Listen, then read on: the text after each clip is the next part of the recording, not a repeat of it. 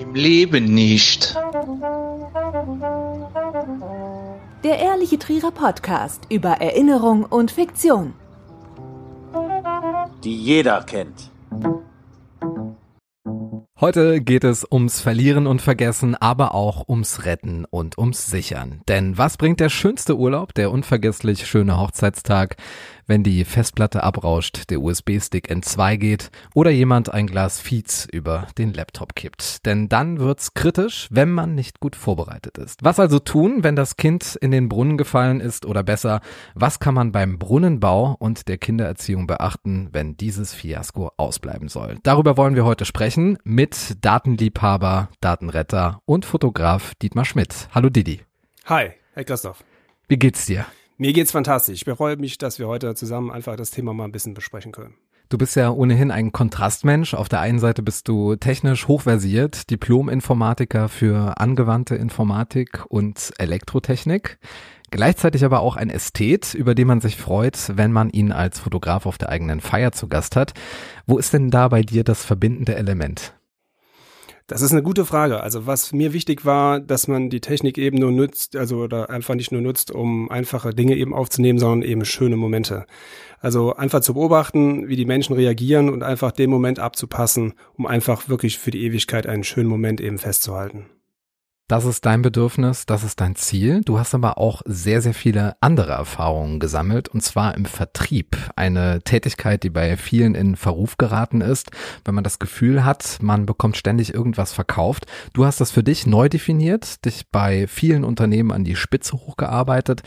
Was war denn da dein Geheimrezept? Also mein Geheimrezept war, glaube ich, dass ich die Kunden sehr ernst genommen habe. Ich habe gemerkt, verkaufen heißt zuhören. Also was möchte mein Kunde? Habe ich überhaupt etwas, was ich ihm bieten kann, damit er einfach sein Bedürfnis eben gedeckt bekommt? Da darf man auch gerne mal sagen, weißt du was, Kunde, ich habe gerade nichts für dich und mhm. schick den einfach weiter. Und das, das äh, hat sich später ausgezeichnet, ordentlich zuhören und einfach auch dann ein gutes Produkt vermarkten.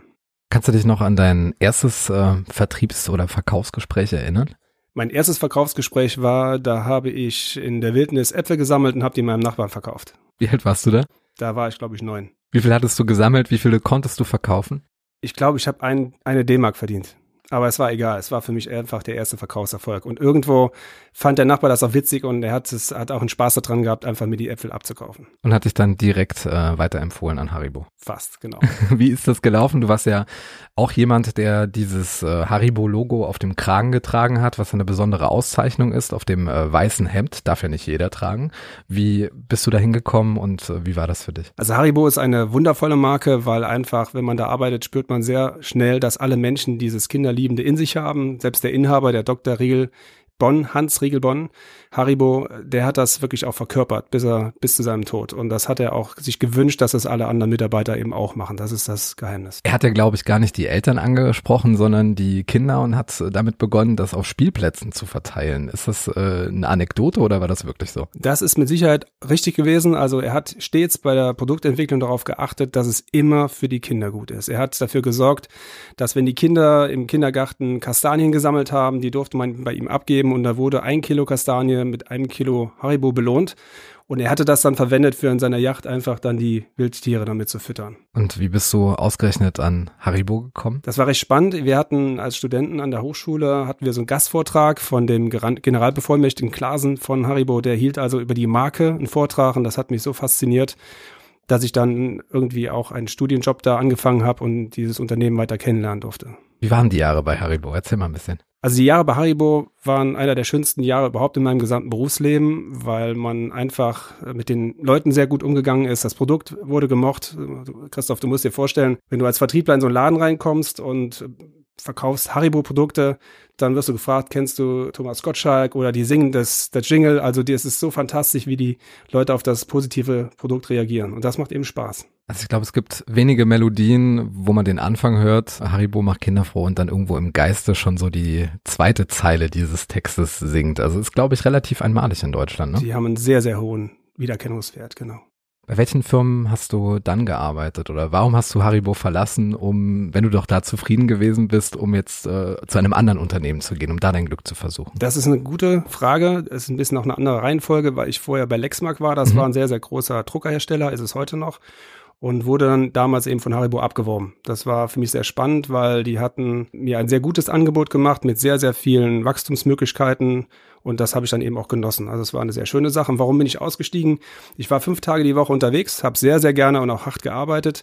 Aber als dann meine erste Tochter zur Welt mhm. kam, war für mich klar, fünf Tage nicht zu Hause zu sein, nicht bei dem Kind zu sein, ist kein Gehalt der Welt wert. Wie ging es dann weiter in deiner Karriere? Dann habe ich bei Haribo gekündigt, bin dann nach Trier gezogen, wieder zurück äh, auch zu meinen Eltern, zu meiner großen Familie, habe die Kinder da mit großziehen dürfen und habe mich dann selbstständig gemacht, habe dann ein Sachverständigenbüro gegründet und das dann sukzessive aufgebaut. Du bist eine der vielseitigsten Persönlichkeiten, die ich kenne. Du bist in der Corona-Zeit mit dem nächsten Unternehmen an den Start gegangen. Du hast das Dakoba getauft. Wofür steht das? Daten-Comeback. Daten-Comeback und bietest Datenrettung an. Inwiefern würdest du sagen, dass wir in Fragen der Datensicherheit oder in Beziehung zu unseren Datenvorräten vielleicht so ein bisschen nachlässig geworden sind in den letzten Jahren? Ja, ich bin sehr dankbar, dass du das Thema ansprichst. Äh, durch die Sachverständigentätigkeit habe ich immer die Schmerzen miterleben dürfen bei Versicherungsfällen, wenn halt einfach es zu Datenverlust kam. Das war bei Firmen sehr, sehr dramatisch, wenn dann große Druckereien die gesamten Datenbestände verloren haben. Gerade wenn große Kataloge angelegt waren und es sollte eine Seite geändert werden, war das ein Klick. Und so hat das jetzt eben bedeutet, musst du den ganzen Katalog neu machen. Also der Verlust tritt dann ein oder der Schmerz, wenn er eben vollzogen wird. Und genauso ist es halt einfach auch bei den Privatmenschen. Mhm die teilweise auf einem Stick die Foto-Goldschätze ihres ganzen Lebens gespeichert haben und wenn die weg sind, sind die einfach weg. Das heißt, von der Tochter keine Community-Fotos mehr, von den Urlaubsbildern ist einfach alles weg und das ist sehr, sehr, sehr bitter ist es, denke ich mal, viel, viel leichter, ähm, Bilder überhaupt zu sammeln. Man hat ja das Handy, andere haben Handys, es entstehen viele Bilder, es entstehen viele Dateien, die auch gleichzeitig Erinnerungen sind. Und wenn du jetzt beispielsweise das Handy wechselst, äh, kannst du ja entweder ein Datenbackup machen oder du lässt es halt bleiben. Das ist äh, zum einen der Weg und zum anderen, wie schützt man diese Daten vor Zugriffen Dritter? Das Thema eins, also ich habe da festgestellt, dass ähm, viele Fotos gemacht werden in, im Zeitalter der Kinder, aber ich glaube, die Kinder gehen eher davon aus, dass die Technik immer funktioniert. Die haben keine Ahnung, dass da mal was wegbrechen kann und gehen damit eben sehr, sehr locker eben um. Also diese Mentalität spiegelt sich ja auch irgendwo wieder in diesem Medium oder Social Media Kanal Snapchat. Ja, da hat so ein Bild irgendwie eine Lebensdauer von einer halben Minute, eine Minute kann man ja festlegen. Was glaubst du denn, werden unsere Enkel später ihren Enkeln für Dokumente ihres Lebens weitergeben? Ist das noch das Album, die Festplatte oder sind das vielleicht nur noch Zugangsdaten für irgendeinen Online-Speicher? Ich finde das ein sehr, sehr schöner Ansatz. Also ich hatte letztens einen Karton noch bei mir im Keller gefunden, da habe ich mit meiner Oma noch Briefe geschrieben. Mhm. Früher war das so, man hat einen Brief verschickt, der hat eine Woche gedauert, bis er in Mainz ankam und die Antwort war dann wieder weitere sieben Tage unterwegs. Snapchat ist einfach heute eine Sache von ein paar Sekunden. Auch da jetzt ein kleiner Hinweis, die User haben keine Ahnung in dem Moment, in dem sie Dinge verschicken, dass es alles auf einem Server abgespeichert wird. Für immer. Für immer, zumindest mal für die. Und da wird manchmal auch unüberlegt werden auch da Dinge verschickt. Da würde man eigentlich, wenn man wüsste, dass die noch irgendwo gespeichert sind, die Dinge nicht verschicken. Also das mhm. ist leider eine, eine auch krasse Sache, aber es hat jetzt mit Datensicherheit nichts zu tun, sondern eher mit dem ein bisschen unüberlegten Versenden von irgendwelchen mhm. Bildern, Fotos oder so. Da hast du vollkommen recht. Der Respekt oder die Wertschätzung der Daten, die ist, die ist relativ gering. Und das, was man später weitergibt, ist gegen Null. Also ich weiß, ein Professor von mir von der Hochschule, der hat sehr viele Foto- und, und Wissensdinge dokumentiert. Und er hat sich einfach eine Cloud über viele, viele Jahre jetzt vorausbezahlt und speichert da jetzt alles ab. Ist das der richtige Weg? Das ist eine gute Frage. Ich habe mit so Dingen wie Corona nie gerechnet und mhm. ich hab, kann ja auch nicht sagen, ob irgendwann irgendein Strom ausfällt. Ich habe nur irgendwann einen Gutachterauftrag gehabt von einem sehr großen Provider, der hatte einfach das Problem, dass äh, innerhalb von einer Stunde 300 Server bei ihm einfach äh, gestorben sind, weil in der Hauptplatine irgendwo ein kleiner Fehler war und dann hat die Platine verbrannt. Und wenn sowas passiert, ja, dann ist, sind einfach auch mal Daten bei ganz großen Providern weg. Und die sind dann einfach weg. Es klingen jetzt gerade sehr, sehr viele Alarmglocken. Zum einen äh, im sicheren Umgang von Kindern, Jugendlichen mit ihren persönlichen Daten. Ich denke mal, dass auch der ein oder andere Erwachsene ein bisschen äh, unsicher und leichtfertig, leichtsinnig teilweise dann auch mit seinen Daten hantiert. Was kann man denn da so für Grundsätze mitgeben, dass man da so ein Bewusstsein schafft, um eben sicherzustellen, dass man der Herr seiner Daten ist und auf der anderen Seite diese Daten auch erhalten bleiben. Alles, was ich ins Internet stelle, ist ein für alle Mal aus der Hand gegeben. Sich vorzustellen, ich schicke das nur einem Bekannten oder sowas und das war's dann, ist ein schwerer Irrtum, weil mhm. einfach alles, was man außerhalb seines Gerätes rausgibt, ist weg und auch ist vom Zugriff einfach nicht mehr zurückholbar. Alles, was ich veröffentliche, ist raus und äh, deshalb hast du recht, man muss sich das sehr, sehr gut überlegen, was man da der Öffentlichkeit zur Verfügung stellt und letztendlich auch, was man verschickt, auch per WhatsApp oder anderen Kanälen. Es gibt ja diese Regel bei Online-Anbietern, wenn die Nutzung gratis ist, bist du der Preis, dann äh, wird an dir verdient, an deinem Nutzungsverhalten. Aber gibt es überhaupt im Zeitalter von WhatsApp, Instagram und Facebook, gibt es da überhaupt noch äh, seriöse Unternehmerschaft, die das wirklich transparent darstellt, was mit deinen Daten passiert? Ich finde, das ist ein sehr schöner Ansatz von dir, weil es gibt in der Regel kein gewerblich betriebenes Unternehmen, das kostenlos etwas macht. Das mhm. heißt, sobald du eine App kostenlos runterlädst, kannst du sicher sein, dass sie davon leben, dass sie mit deinen Daten einfach Handel betreiben. Was ist denn mit dieser End-to-End-Verschlüsselung? Ist das nur so ein frommes, äh, eine fromme Floskel? Ja, das würde ja eigentlich bedeuten, dass wenn ich dir etwas schicke, mhm. dann wird das bei mir verschlüsselt und bei dir wieder entschlüsselt. Das heißt, wenn einer sich reinhacken wollte, dann kann er mit diesen verschlüsselten Daten nichts anfangen. Das hat aber nichts damit zu tun, dass halt einfach der Provider trotzdem den Zugang hat. Und das ist ja der entscheidende Punkt. Und kann die Werbung dann dir bei deinem nächsten Facebook-Besuch dann auch anzeigen? Eigentlich ist es ja nicht verkehrt. Also ich bin ja Konsument wie jeder andere auch. Wenn ich mich jetzt für eine neue hochwertige Kamera interessiere und kriege dann eine Werbung von einer Kamera eingeblendet, bin ich darüber ja gar nicht böse. Also das schaue ich mir gerne an und äh, das ist nicht tragisch. Ich finde es ein bisschen schwierig, wenn halt einfach Daten ausgewertet werden und man selber keinen Einfluss drauf hat. Könnte ein Szenario mir vorstellen, also dein Benutzerhalten wird analysiert und du schreibst deiner Tante, hey, ich habe gerade Bauchweh, ich habe Rückenweh, ich habe das und das und das. Dann kann es einfach irgendwann passieren, dass eine Krankenkasse, wenn du dich da als Mitglied bewerben möchtest, einfach auf so ein Wissen zugreifen kann und dann wirst du einfach nicht aufgenommen und hast keine Ahnung warum. Und da steckt einfach dahinter, dieses Mitglied wäre zu krank. Das Risiko ist zu hoch, den nehmen wir nicht. Ist das ein Schreckensszenario, was du dir gerade ausgedacht hast, oder sind wir da schon sehr nah an der Realität? Es ist technisch eben möglich. Hm. Und das Entscheidende ist ja, dass du keinen Einfluss über die Auswertung hast. Ja, das es reicht einfach, dass vielleicht ein falscher Algorithmus dahinter steckt und dann wirst du mit einer Marke versehen, ist zu krank, ist labil, ist irgendetwas. Auf jeden Fall, du hast keine Ahnung, wenn du dich bei einem Unternehmen bewirbst, beim öffentlichen Unternehmen oder bei einem Unternehmen, das eben so ein Profil abfragt, ob du da überhaupt richtig abgespeichert bist. Was machen wir denn jetzt damit? Ja schrecklich an. Ich kann eben nur jedem raten, das Medium Internet so zu nutzen, dass es einfach für ihn einfach was bringt und einfach äh, Informationen, die da nicht reingehören, auch einfach lässt. Also ich würde keinen Arztbericht einscannen und per WhatsApp an einen Freund schicken. Man muss ja einfach wissen, in dem Moment landet das auf der Festplatte bei WhatsApp. Mhm. Ich kann das so viel löschen, wie ich möchte. Auch mein Empfänger kann es löschen. Diese Daten werden garantiert gesammelt und ausgewertet. Achtest du persönlich bei Bildern, die du jetzt bei Instagram einstellst, was da drauf zu sehen ist und setzt diesen Filter für dich an, ob man da jetzt nicht vielleicht dir einen draus drehen kann? Also ich kann mir schon vorstellen, dass ich mir da ein paar Gedanken mache, aber in erster Linie ist es so, wenn ich alleine drauf bin, dann ist es auch meine Verantwortung, aber die meisten Leute laden ja Informationen oder Bilder von anderen mit hoch und haben überhaupt keine Ahnung, was sie da eigentlich anstellen. Das heißt, wenn wir zwei jetzt auf irgendeine Grillparty gehen und wir machen ein Foto von uns, dann kann ich mich hochladen, aber eben dich noch lange nicht. Und das geschieht aber eigentlich. Da werden einfach sehr viele ohne Rückfragen Bilder hochgeladen und diese Bilder gelangen dann auch eben ins, ins Umfeld. Und das ist dann bitter. Ne? Das sind also quasi von dir, Christoph, Fotos bei WhatsApp drauf.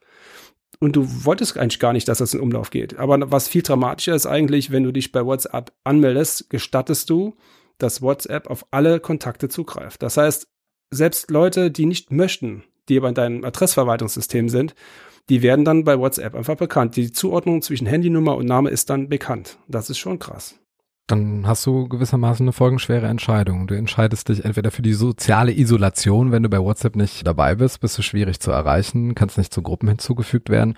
Und auf der anderen Seite ist es ja auch schon eine Art Verrat äh, an deiner Telefonliste, die du in deinem äh, Kontaktespeicher hast. Das ist genau der Punkt. Also ich kann mich da erinnern, das hat mein Opa mir erzählt, als Gas als Energiestoff einfach bekannt wurde, äh, da hat man einfach Angst gehabt, wenn da mal eine Granate drauf fällt, dann explodiert alles.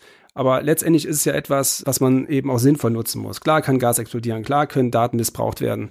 Aber es ist halt einfach auch schön, wenn man beispielsweise so eine Art Familiengruppe hat und man möchte etwas organisieren. Das geht, wenn man da eine gewisse Vorsicht hat, geht das wirklich sehr schön. Also man kann eine tolle Verteilung machen. Das, was ich veröffentliche, kann von mir aus gerne jeder wissen. Also mich kann niemand mehr beeindrucken, der mein Geburtsdatum kennt. Mhm. Das war früher, war das ja ein Phänomen. Also wenn einer sagte. Wusste nur die Oma alle Geburtstage. Zum Beispiel. Ja. Genau. Und heute ist einfach diese Datentransparenz, die ist so stark, dass wenn jemand glaubt, etwas von mir zu wissen, würde ein Fremder mich jetzt nicht dazu bringen, zu glauben, dass wir uns schon ewig kennen. Es besteht ja die Möglichkeit, dass man sich bei Facebook beispielsweise eine DVD zuschicken lässt äh, mit allen Daten, die man jemals dort hinterlassen hat, deren Löschung man ja auch beantragen kann. Was hältst du davon? Ist das ein Entgegenkommen? ein Zurückrudern oder ist es tatsächlich einfach nur bedeutungslos? Ich kann mir schon vorstellen, dass das nicht eine Entscheidung war, die Facebook selber getroffen hat, sondern ist natürlich gut zu wissen, wenn man sagt, ich verabschiede mich von dem Verein und möchte alles löschen, dass es da einfach auch eine gesetzliche Grundlage gibt, dass sie es auch löschen müssen, dass es dann einfach weg ist. Ob das wirklich stattfindet, kann ich dir nicht sagen. Ich weiß nicht, ob dann in irgendwo in Amerika auf einem Server doch noch alles drauf ist. Aber grundsätzlich finde ich gut, dass das, was über einen gespeichert ist, auch abrufbar ist. Ich kenne das eigentlich anders. Das wird einfach komprimiert als Link zur Verfügung gestellt. Aber dass es eine DVD gäbe, finde ich natürlich dann etwas komfortabler. Und natürlich gibt es dann irgendwann mal das Bedürfnis, seine Daten wieder loszuwerden, auch auf den eigenen Geräten. Ich glaube, durchschnittlich äh, wechselt ein iPhone in seiner Lebenszeit ein oder zwei oder vielleicht sogar öfter den ähm, Besitzer. Wie kann ich denn sicherstellen, dass da auch tatsächlich alles tabula rasa ist, alles blanko, wenn ich mein iPhone in fremde Hände gebe, es bei eBay einstelle oder sonst wo jemanden vermache? Also du kannst bereits für 100 Euro in Amerika Tools kaufen. Da kannst du zurückgesetzte Handys einfach wieder in den Zustand bringen, den der Benutzer vorher schon eben hatte. Also quasi alle Alben sind wieder gefüllt mit Fotos.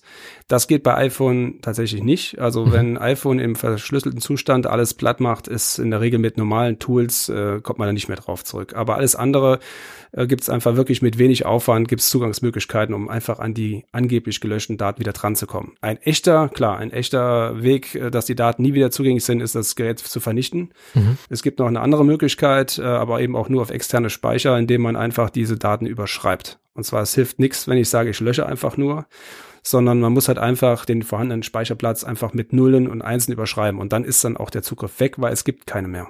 Du reißt quasi die Seiten aus dem Buch raus und schmeißt sie weg. Wie ist das bei Rechnern, die man jetzt äh, mit Festplatten ausgestattet hat? Wie wird man da die Daten los? Auch das ist ein guter Hinweis. Also wir haben da mal eine Untersuchung gemacht bei eBay. Es wurden gebrauchte Festplatten zu horrenden Preisen gekauft und die Sache ist relativ klar. Da ging es darum, die Daten einfach zu kaufen. Also man hat dann mit wenig Aufwand kam man an die persönlichsten Daten überhaupt dieser Leute. Und ich kann, also die Festplatten sind mittlerweile so günstig, die würde ich dringend empfehlen, einfach zu vernichten und nicht irgendwie wieder in Umlauf mhm. zu bringen. Anders ist es, wenn man halt einfach ein hochwertiges Gerät hat und möchte das in einem Jahr verkaufen, dann hat man zwei Möglichkeiten, entweder ein neues Medium reinmachen oder halt einfach auch mit so einem Löschprogramm wirklich die Sachen eindeutig zu überschreiben. Wie sicher ist so ein Löschprogramm? Also sind da wirklich alle Spuren Hinterlassenschaften, sind die dann weg oder gibt's dann für Spezialisten wie dich da nochmal eine Option, dass man da nochmal drauf zugreifen ja. kann? Also es gibt einfach äh, Tools, die können so intensiv, also die überschreiben das äh, 20 Mal mit, mhm. mit, mit verschiedenen Mustern und selbst mit den ganz, ganz teuren Datenwiederherstellungstools, über die wir jetzt auch schon seit geraumer Zeit verfügen, können wir da keinen Krümmel mehr zurückbilden. Die sind einfach weg. Das ist ja ein Kampf zwischen löschen und wieder retten. Du bist äh, mal auf der einen Seite, mal bist du auf der anderen Seite. Ähm, wie sehen denn deine Rettertätigkeiten aus? Was ist deine Zielgruppe bei den Dienstleistungen, die du jetzt gerade anbietest? Da ich ja so ein bisschen aus der Fotografie komme, habe ich auch gemerkt, dass gerade bei den Kollegen äh, öfters auch äh, das Problem vorliegt, dass die frisch von der Hochzeit kommen, wollen die Daten kopieren und dabei einfach kommt zum Datencrash. Das mhm. ist wirklich das Schlimmste, was es geben kann, wenn man sich vorstellt, ein Brautpaar hat den schönsten Tag in ihrem Leben und genau diese wunderschönen Momente sind dann einfach, äh, sind einfach gelöscht. Und das ist sehr, sehr, sehr bitter. Und nicht nur, dass er als Geschäftsmann jetzt sagen muss, sein Produkt ist weg, sondern dieses Grundvertrauen, was das Pärchen mhm. in ihn hatte, ist dann einfach äh, wirklich, wirklich äh, zu massiv erschüttert. Es gibt dann manchmal Möglichkeiten, dass man wieder zurückbilden kann. Ich habe letztens einen sehr, sehr schönen äh, Workshop bei Frank Martini gesehen. Der hat da sehr lange drüber gesprochen, welche Rettungsverfahren es gibt oder welche Datensicherungsverfahren es gibt. Sobald man zum Beispiel eine Kamera hat mit zwei Speicherslots, kann ich quasi äh, zur selben Zeit die Daten auf zwei verschiedene Medien speichern. Das heißt, würde eine Speicherkarte kaputt gehen, dann hätte ich auf der anderen Seite dann eben noch als Redundanz die, die Kopie. Gibt es diese Backup-Mentalität bei Menschen oder ist das eher sowas, was der Vorsichtige zwar in seinen Planungsprozess mit aufnimmt, wenn es dann in die Praxis geht, stellt man fest, dass dann andere Dinge, auf die man achtet, äh, wichtiger sind, dass man beispielsweise eher den Blitz mitnimmt als die zweite SD-Karte. Ja, das ist tatsächlich so. Ich bin sehr traurig, wie oft dieser Fall eintritt. Die Menschen rechnen einfach damit, dass diese Karten ewig halten. Und mhm. das ist leider ein schwerer Irrtum selbst wenn die Karten halten würden, es gibt ja Dinge wie runterfallen, Dinge wie äh, Wasser es, drüber. Es, Wasser drüber oder es wird einfach gestohlen. Die mhm. Kamera wird gestohlen und dann ist weg. Keine Chance, dann ja. ist äh, genau.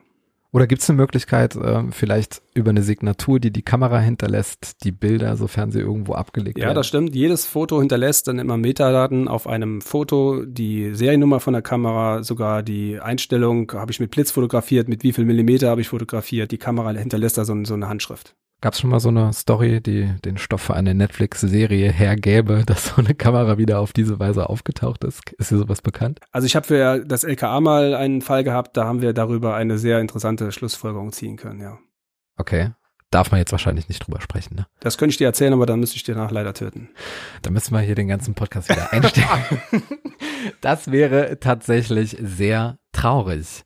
Lieber Didi, noch so als abschließender Datensicherungstipp beziehungsweise Hilferuf, Präventionsmaßnahme, wenn jemand Wasser über eine Festplatte kippt, der Laptop erstmal nicht angeht, kann man da noch was retten oder ist alles verloren? In den meisten Fällen kann man etwas tun. Es gibt eine Hauptregel. bitte, bitte, wenn irgendwas mit den Daten passiert, keine Wiederherstellungsversuche starten. Oft kann man nur ein einziges Mal ausprobieren, die Daten wiederzugewinnen. Und sobald man einen, einen sag mal, unfachmännischen Versuch startet, dann nimmt man quasi dem Fachmann die Chance, die Daten wiederzugewinnen. Und äh, das Allerschlimmste, was man eben machen kann, einfach die Daten zu überschreiben, indem ich diese Karte noch verwende, für andere Fotos zu machen, weil äh, die Karte einfach dafür ausgelegt ist, dass immer wieder freie, aber auch benutzte äh, Speicherplätzchen neu belegt werden. Also ich würde quasi eine freie Stelle, also für die Kamera freie Stelle, wo aber noch das alte verlorene Bild ist, das könnte ich wieder gewinnen, wenn man die Finger davon lässt. Ich fasse zusammen, wenn ein Schaden vorliegt, sofort Finger da weglassen, keine billigen Tools einsetzen, Fachmann aufrufen. Da sprach er auch, der Fachmann in Person. Jetzt gehen wir zum nächsten Teil dieses Podcasts. Zum dritten Mal findet es äh, statt, das Quickfire bei Im Leben nicht, dem ehrlichen Trierer Podcast über Erinnerung und Fiktion, die jeder kennt. Lieber Dietmar, wir nehmen nochmal gerade einen Schluck Wasser, denn das wird gleich nochmal ein bisschen schweißtreibend hier. Gar nicht viel nachdenken, direkt antworten. Deine Trierer Lieblingsvokabel. Quant. Dein Lieblingsort in Trier. Mariensäule. Dein Trierer Lieblingsgericht.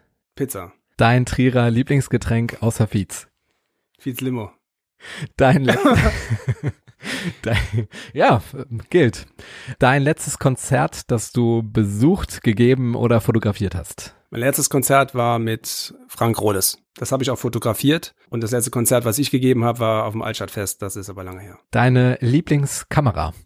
Nikon. Der beste Fotograf aller Zeiten? Sam Emerson. Das war der persönliche Fotograf von Michael Jackson. Welche App wird das Jahr 2020 am meisten beeinflussen? Also derzeit ist Instagram das am mächtigste Werkzeug. Pizza oder Döner? Döner. Google Drive, Apple Cloud oder OneDrive? OneDrive. Dein Lieblingsautor? Dr. Jörg Müller.